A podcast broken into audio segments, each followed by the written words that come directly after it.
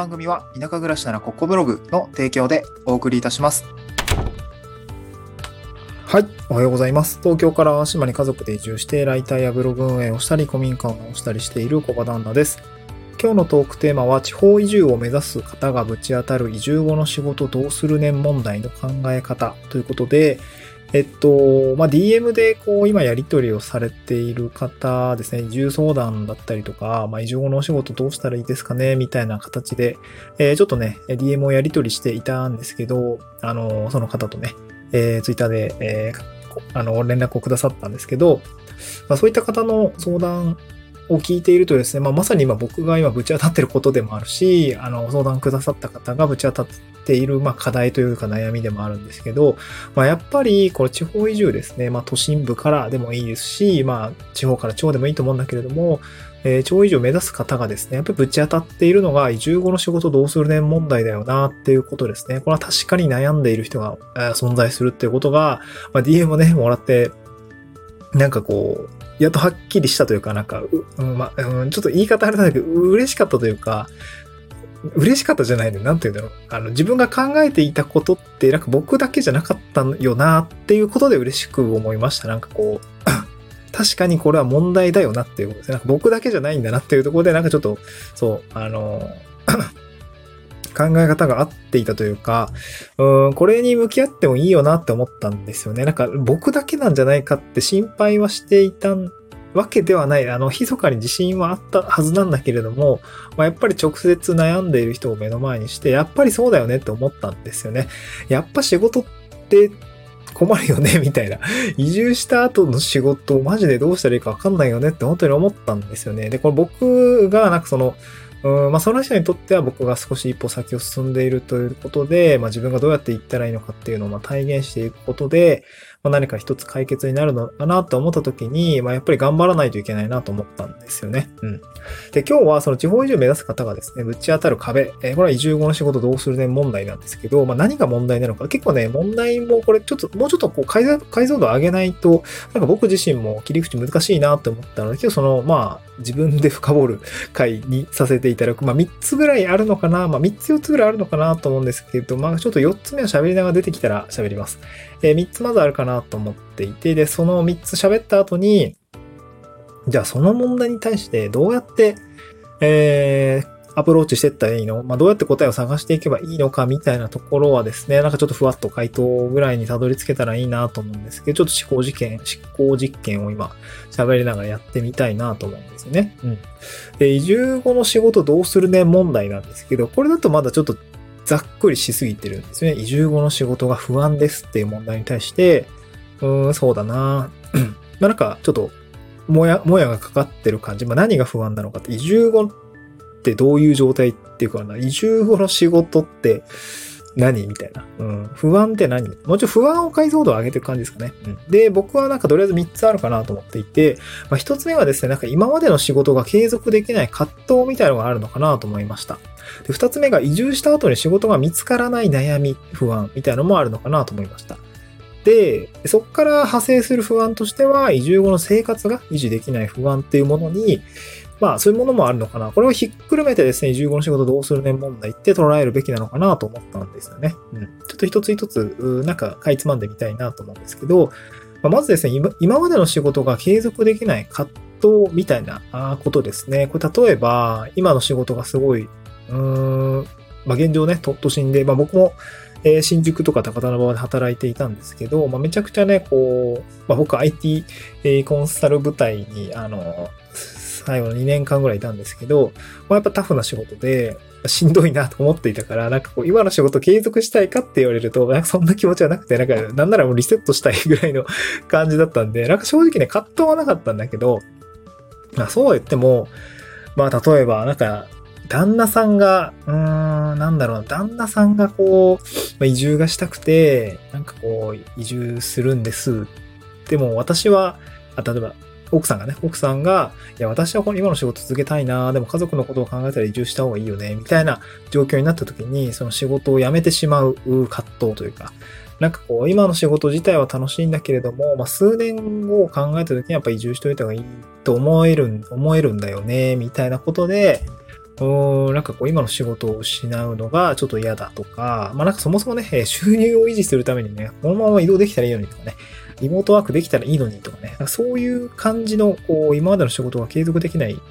葛藤ってのが、まああるかなと思うんですね。パーソルさん、パーソルさんですよね。パーソルさんが、えー今年の3月ぐらいだったかな、あの、地方移住に関する動向調査についてレポート出しているんですけども、そちらの内容を見ると、まあ、約ね、40%、40%以上、半分ぐらいがですね、もう転職なき移住してるんですよね。うん。すごいデータだなと思いました。もうそんなに、まあ、行くとこまで行って、やっぱやっぱコロナの影響ってすごいなと思ったんですけど、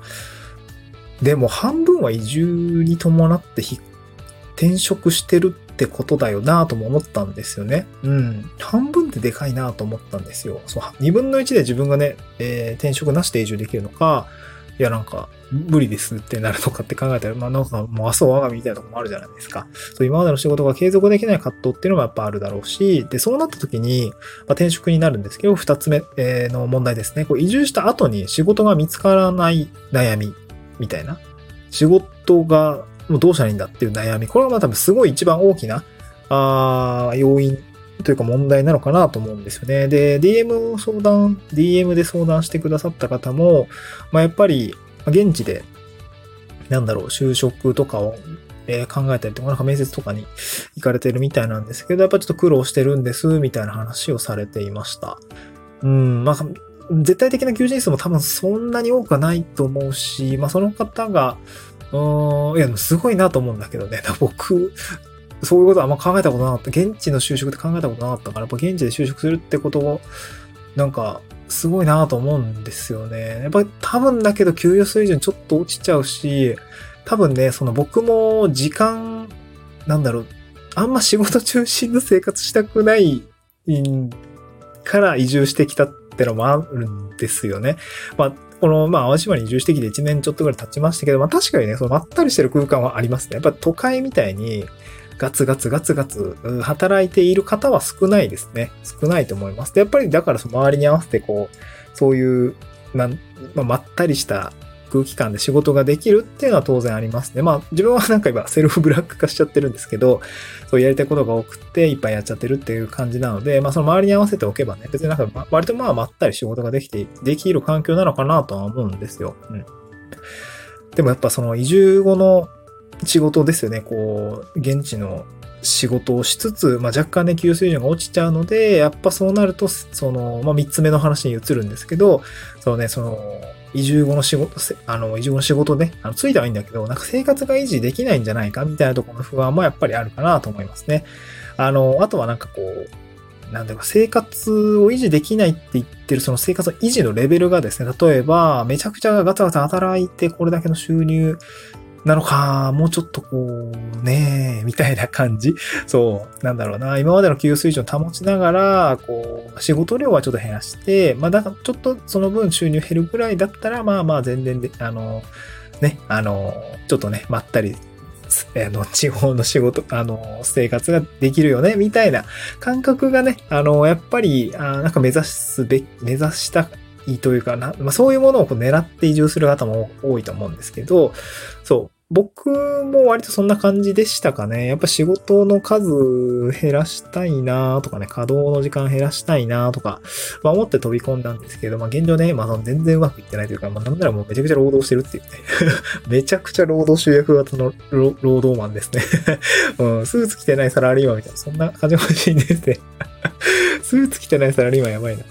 そう、株式会社自分の奴隷みたいな感じですかね。社畜みたいになっちゃってますけど、まあ楽しいからね、やっているっていうところがあるんだけれども、うん。まあこういう発信もね、まさしくそうなんですけど、そう。ただやっぱりその移住後の生活が維持できない不安というのは僕もすごく抱えていますね。まあ収入維持ですね。そう、この前妻と一緒に、えー、妻のね、仕事を転職する、まあそろそろ就活するか、みたいなことをおっしゃっていて、おっしゃっていてってめちゃ腰低いね。や、ばそうなんだけど、僕らが年上だしね。そう。そう、姉さん女房だから。で、まあ、収入のことも話しました。あの、あんたが稼いでくれんと貧乏になるやで、みたいなね。えーそう、そんな話をして。まあ、やっぱり給与水準がね、えー現地の会社さんで収入、ん？就職するとなるとやっぱ収入が落ちるんだよねって言っていて、そうか、みたいな。じゃあ、ちょっとシミュレーションしてみよっか、みたいなね、えー感じで、まあ僕の収入と、まあ今の支出状況と、まあ細かくデータ取ってるので、えそれを見比べて、妻の収入がね、ここんくらいのぐらいになったら、まあどうなるの？生活ってどうなるの？みたいなのをちょっとシミュレートしてみたんですけど、ざっくり。まあ結構カツカツかな。でもまあなんとかやれなくはな。僕の収入が上がれば多分大丈夫だと思います。みたいな、結構楽観視してしまった結論になったんですけれども、うん。まあね、その生活のし移住後の生活の収支ですよね。まあ、僕もね、ほんと2年後、あと2年後、地域おこし協力隊というね、固定収入20万人、20万ぐらいの収入がなくなるわけなので、これは本当に生活維持できるのかっていうのはめちゃくちゃ不安ですよね。そう、めちゃくちゃ不安。うん。3年間はボーナスタイムなんだけど、そこに甘んじてたらもう無理なわけなんですね。いや、ほんとどうするんだろうみたいな感じになるので、いや、だから DM くれたその相談してくれている方と、結構あんまり状況としてそんな変わってなくて、僕はなんか2年、3年間の猶予があるっていうぐらいなんだけれども、いやーね、卒退するまでにほんと稼げないともう撤退みたいな 感じにね、いやらしいまでね、暮らしていきたいところはあるんだけど、いやー、なかなかね、こう生活維持できるのかって本当に不安だと思いますね。で、えー、ちょっと話だらだら言っちゃったんですけども、なんかその今までの仕事が継続できない葛藤、これが一つ。移住した後に仕事が見つからないという悩み不安っていうのが二つ目。えーそして三つ目ですね、移住後の生活が維持できない不安というものがある。まあこういったものがですね、確かにこれで悩んでいる人が確かに存在するっていうことですね。で、個人的には、まあこういうものに対して、まあどういうまあ、最適解を探していくつもりなのかというと、まあ、どんな感じで僕はアプローチしていくのかというと、うん、まあ、なんかやっぱり個人でこう、稼いでいくっていうことを、まあ一つですね、まあそれを100%とは言わない。まあ50%ぐらい、わかんない。50%と暮らしていけないからね。まあね、7割だったり8割だったり、ちょっとずつ比率を上げていって、なんか自分で自分の身を守る、こう、安定というか、稼ぎっていうのを作り出せる力っていうのは、やっぱりこう自分のために、えーなるのかなと思うので、まあ、小さいことから挑戦するっていうのが、まあ今のところの最適解なのかなというか考え方の、まあ、アプローチの一つなのかなと思いました。うん。自分で稼いでいく。家族を養っていくために自分で稼いでいくっていうことですかね。そう。まあ、最初、まあ、急にはうまくいかないと思うので、やっぱりちょっとずつですね、最初はこう、クライワンくらい、まあ、その、週、うん、まあ、現地の法人で働きながら、えー、なんとかこう、時間を見つけて、例えば99%会社員なんだけど、1%はこう個人事業主みたいな感じで仕事をしていく。まあ、それを98、98%から2%、97%から3%みたいな、こうどんどんどんどんこう、あの、個人事業主というか、個人のね、えー仕事っていうのを増やしていって、えー収入の、まあ、収入ポートフォリオみたいな感じですかね。副業、複数の業ですね。複数のなりわいで、え収入を作っていくために、まあ、ポートフォリオをどんどんどんどん、こう、比率を変えていくっていうことをですね、挑戦しておくと、まあ、いいのかななんて思ったりしております。まあ、そんな感じで僕も挑戦している次第でございます。まだね、えー、まあ、ほぼほぼ100%クライアントワークみたいな感じなので、えーちょっとずつ、ちょっとずつ収入のポートフォリオを変えていけたらいいなと思いました。はい、地方移住を目指す方がぶち当たる移住後の仕事どうするね問題ですね。こういった感じで今後もアプローチしていきたいなと思いました。また次回の収録でお会いしましょう。バイバイ。